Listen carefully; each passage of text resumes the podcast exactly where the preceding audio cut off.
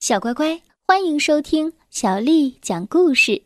我是杨涵姐姐，杨涵姐姐继续为你讲《我爱阅读》丛书当中的故事。可怕的盒子，作者是来自法国的欧蒂尔·海勒曼·胡普罗，还有法国的埃里克·卡斯特，翻译叫做刘学。是由湖北美术出版社的叔叔阿姨为我们出版的。可怕的盒子。在学校里，李克从不和别的小朋友一起玩耍，他总是独自一人待在角落里，摆出一副让旁人不敢亲近的臭脸，并且他总会将一个盒子紧紧的抱在胸前。就是因为这个盒子，他被公认为班级的恐怖分子。他让所有的小朋友们都感到害怕。这是一只普通的纸盒子，但是班上的所有学生都害怕它，他们把它称作“恐怖盒子”，因为李克总是对其他的小朋友们说。这里面有许多许多可怕的动物，你们千万别惹我，不然他们会钻出来扑向你们。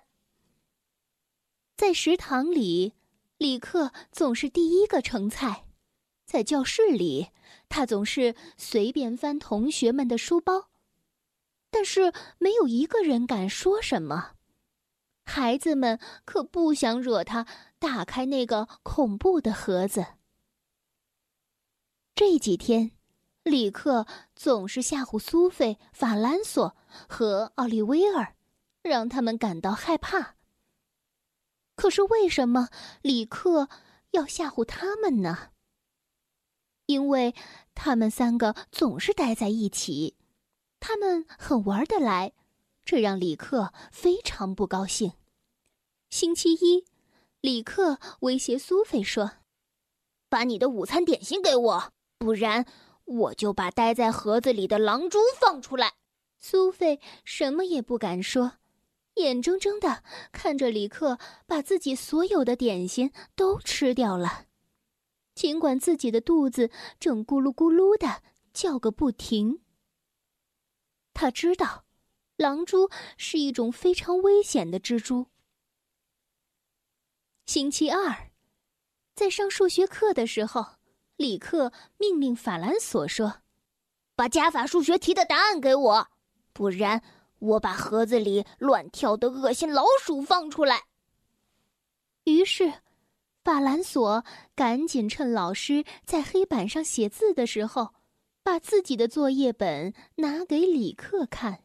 星期四，李克在奥利威尔的作业本上乱画一气，他还说：“你要是敢向老师告状。”我就唤醒盒子里睡觉的蛇。奥利威尔不得不把他写好的诗重新抄了一遍。他也像苏菲和法兰索一样，不敢抱怨李克的行为。这三个孩子太害怕狼蛛、老鼠和蛇了。这天早晨，在活动课上，苏菲、法兰索和奥利威尔。正在一起玩球，李克抱着那个恐怖的盒子，朝他们三个人看过去。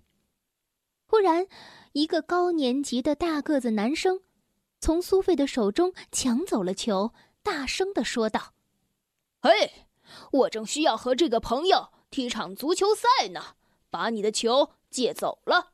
苏菲气愤的喊道：“强盗，把球还给！”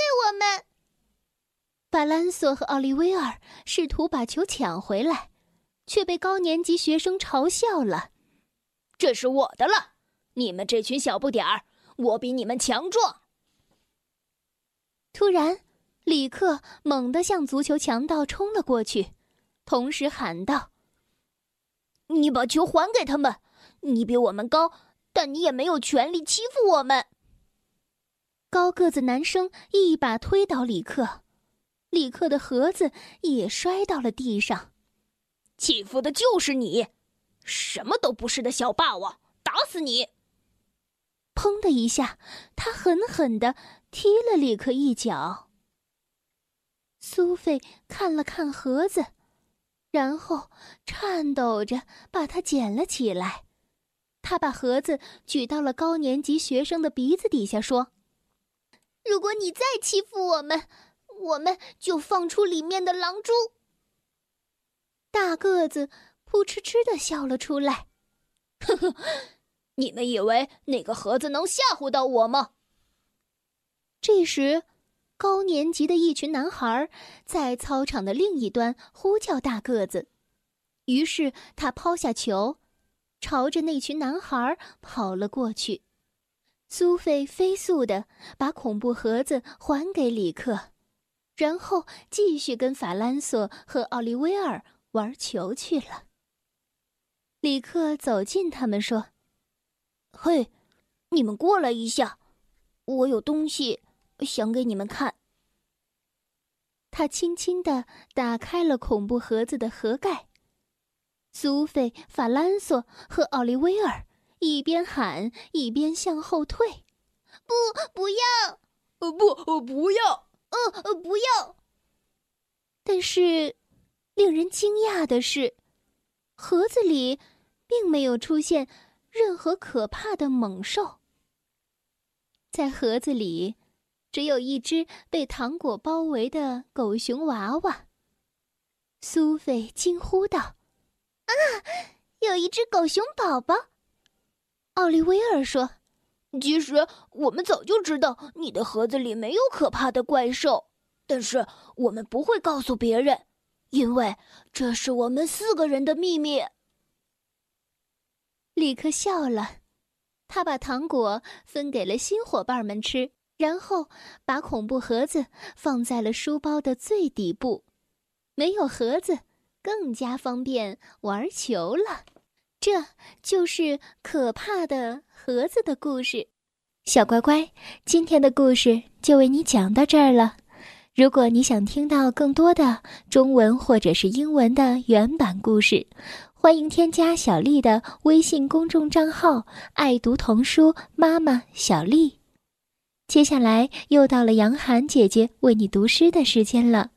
今天为你读的是唐朝诗人王维写的《白石滩》。白石滩，王维。清浅白石滩，绿蒲向堪把。家住水东西，浣纱明月下。白石滩，王维。清浅白石滩，绿蒲向堪把。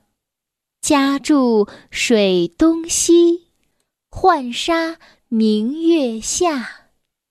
白石滩，王维。清浅白石滩。绿蒲向堪把，家住水东西，浣纱明月下。